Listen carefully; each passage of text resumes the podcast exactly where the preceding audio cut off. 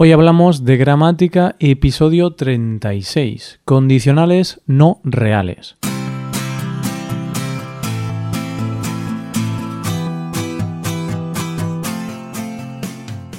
Bienvenido a Hoy Hablamos de Gramática, el podcast para aprender gramática del español cada semana.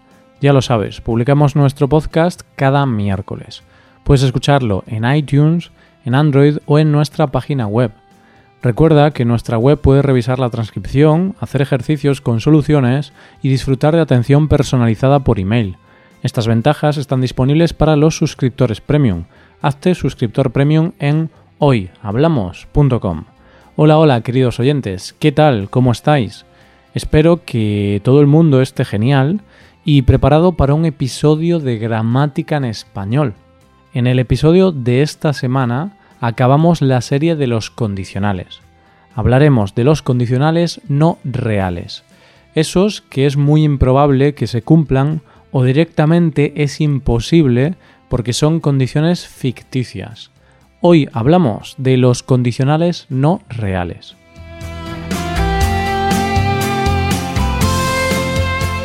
En el episodio de la semana pasada repasamos los condicionales reales, que son aquellos que expresan condiciones posibles, de presente o de futuro, y en algunos casos condiciones reales que ocurrían en el pasado. Hoy vamos a hablar del segundo grupo de condicionales, las oraciones condicionales no reales. Esto significa que son condiciones muy poco probables. Es casi imposible que ocurra o directamente son situaciones irreales, o sea, imaginarias, inventadas, son hipótesis, suposiciones o imaginaciones. Una de las principales diferencias a nivel gramatical es que las condicionales reales usan indicativo, pero las condicionales irreales, las no reales, utilizan el subjuntivo. Este grupo de oraciones no reales se suele dividir en dos. Condiciones improbables, son condiciones que podrían suceder en el futuro, pero en realidad es muy difícil que sucedan. Hay probabilidades, pero son muy bajas. Estas condicionales se construyen de la siguiente manera. Si más pretérito imperfecto de subjuntivo más condicional simple. Si tuviera más tiempo, podría hacer el proyecto. Con esta frase expreso que el tiempo que tengo no es suficiente para hacer el proyecto y que en el caso de que tuviese más tiempo, pues lo haría. Pero al usar una condicional improbable, ya estoy diciendo que no voy a tener más tiempo. En este condicional a veces también usamos el imperativo, como la frase si te pidiera dinero, dáselo. Aunque es un uso mucho menos común, casi no se usa, por lo que no quiero centrarme en él. Condiciones imaginarias o imposibles son condiciones que es imposible que sucedan. Describen situaciones del pasado que no existieron, condiciones que no sucedieron, pero que podrían haber tenido unas repercusiones, unas consecuencias concretas. Se construyen de la siguiente forma. Si más pretérito pluscuamperfecto de subjuntivo más condicional simple o condicional compuesto o pretérito pluscuamperfecto de subjuntivo. Si hubieras venido a mi cumpleaños, te habrías divertido mucho. Al usar una condicional imposible, significa que él no vino a mi cumpleaños. Y es imposible que esa condición suceda porque el cumpleaños ya pasó. Entonces ya no puede venir a mi cumpleaños porque sucedió en el pasado. En todos estos casos, para la condición, usamos o imperfecto de subjuntivo o pluscuamperfecto. Nunca utilizamos presente de subjuntivo. Después de sí, nunca podemos usar presente de subjuntivo. Bien, pues una vez hemos visto esto, voy a poner más ejemplos para entenderlo bien. Quiero que recuerdes, querido oyente, esa vez en la que tomaste una mala decisión. Por ejemplo, en mi caso, hace unos días compré un ordenador portátil y justo hoy he visto una oferta del mismo ordenador pero más barato. Entonces, si hubiera esperado unos días, habría ahorrado 100 euros. Es una condición imaginaria, imposible, porque es algo que no sucedió, porque no esperé unos días y es algo que ya no puedo cambiar. Otro ejemplo que se me ocurre es la universidad. En mi caso, no me arrepiento de haber estudiado lo que estudié, pero tengo amigos que me dicen, si hubiese estudiado una carrera distinta, ahora tendría trabajo. Hombre, quizá tendrías trabajo, quizá no, realmente no lo sé, pero lo que sí sé es que no podemos volver atrás en el tiempo y cambiar lo que hicimos mal, y por eso en este caso usamos una condicional irreal, porque esa condición que usa mi amigo es imposible que se cumpla, porque eso ya no puede cambiarlo. Él estudió una carrera y no otra. En este caso dice ahora tendría trabajo. En la consecuencia usa condicional simple, porque la condición tiene una consecuencia que afecta al presente. Si hubiera estudiado otra carrera, ahora tendría trabajo. En cambio, si la consecuencia afectase al pasado, podríamos decir, si hubiera estudiado otra carrera, ya habría encontrado trabajo. Y ahora, querido oyente, no quiero que pienses en cosas del pasado. Quiero que pienses en cosas que suceden ahora, en el presente, en tu vida. ¿Qué cosas te gustaría cambiar? Pero por el motivo que sea, no puedes. Por ejemplo, a mí me gustaría aprender más idiomas, pero no tengo tiempo suficiente. Entonces, si tuviera más tiempo, aprendería más idiomas.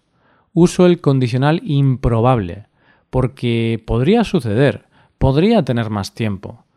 Pero si soy realista, mm, es algo que no voy a hacer porque tengo poco tiempo libre. Otra cosa que también me ocurre es que me gustaría hacer deporte. Realmente me encantaría estar en forma y sentirme bien. Pero tengo un problema, querido oyente, y es que soy muy vago, soy muy perezoso. Tengo que decirte que si fuese menos vago, haría deporte. Uso una condición improbable porque es muy poco probable que cambie mi actitud hacia el deporte. Vamos a comparar ahora un condicional real, como los que vimos la semana pasada, con un condicional improbable. Imagina que mi problema es que unos días estoy ocupado entonces no puedo hacer deporte, pero otros días estoy libre, entonces sí puedo hacer deporte. En ese caso puedo usar un condicional real. Si mañana estoy libre, haré deporte. Perfecto. Pero imagina ahora que en realidad casi todos los días estoy ocupado. Imagina que es muy raro que esté libre. Difícilmente estoy libre. En este caso, lo más normal sería usar un condicional improbable. Si mañana estuviese libre, haría deporte. Uso el condicional improbable porque yo ya sé que casi nunca estoy libre y es muy raro que lo esté, por lo que es muy poco probable que suceda. Ahora comparemos este condicional improbable con uno imposible. Si hubiera estado libre, habría hecho deporte. Con esta frase hablo del pasado. Hablo de que no he estado libre y no pude hacer deporte pero con esa condicional irreal expreso lo que hubiera hecho si hubiera tenido tiempo libre. Es un condicional irreal o imposible, porque no puede suceder. Hablamos del pasado, de algo que no teníamos. En este caso, tiempo libre. Por tanto, no es algo real. Y vamos ya con un último ejemplo, comparando una vez más los condicionales reales, improbables e imposibles. Piensa en una fiesta de cumpleaños. A esa fiesta de cumpleaños va a acudir Lorena. Te voy a dar tres condicionales. Real. Si Lorena viene a la fiesta, será muy divertida. Improbable. Si Lorena viniese a la fiesta, sería muy divertida. Irreal. Si Lorena hubiese venido a la fiesta, hubiese sido muy divertida. ¿Entiendes la diferencia entre los tres? Piensa un poco. Tranquilo, que si no la entiendes, te la explico ahora. Si Lorena viene a la fiesta, será muy divertida. No sabemos si Lorena irá a la fiesta, pero hay probabilidades. Quizá va, quizá no, pero es posible que suceda, y si sucede, la fiesta será divertida. Si Lorena viniese a la fiesta, sería muy divertida. En este caso, estamos diciendo que es casi imposible que Lorena vaya a la fiesta. Es decir, Evidentemente, todavía hay posibilidades, porque la fiesta no se ha celebrado todavía. Pero quizá Lorena dijo que no puede ir a la fiesta y por eso decimos, si Lorena viniese a la fiesta. Sabemos que no va a venir, por eso usamos un condicional improbable, porque es casi imposible que Lorena vaya a la fiesta. Si Lorena hubiese venido a la fiesta, hubiese sido muy divertida. En este ejemplo, la fiesta ya ha acabado, ya ha finalizado. Por tanto, es un condicional irreal, porque es imposible que suceda eso. La fiesta está finalizada, ya no hay posibilidad de que Lorena vaya a la fiesta. Fíjate en la diferencia con el anterior ejemplo. En el anterior, aunque es muy improbable que Lorena vaya a la fiesta, en realidad la probabilidad existe. Es muy pequeña, pero existe. En cambio, en este ejemplo, la probabilidad es cero, porque la fiesta ya está terminada. Un ejemplo claro para entender la diferencia entre condicional improbable y condicional imaginario o imposible es la lotería. Podemos decir, si me tocase la lotería, me compraría un Ferrari. Es casi imposible que nos toque la lotería, pero existe una bajísima probabilidad. En cambio, puedo decir, si me hubiera tocado la lotería, me habría comprado un Ferrari. En esta frase la probabilidad es cero, porque estoy diciendo que ya pasó la lotería y que no me tocó nada, pero cuento lo que hubiera hecho en el caso de que me hubiera tocado. Esto es todo por hoy. Ahora vete a nuestra web y haz los ejercicios con soluciones para practicar y aprender esta gramática. Para acceder a este contenido tienes que ser suscriptor premium. Si te haces suscriptor premium tendrás acceso a muchas ventajas. Podrás ver la transcripción y los ejercicios de este podcast, podrás hacer preguntas y recibirás atención individualizada por email. Hazte suscriptor premium en hoyhablamos.com. Y aquí acabamos. Muchas gracias por escucharnos. Nos vemos el próximo miércoles. Pasa un buen día. Hasta la próxima.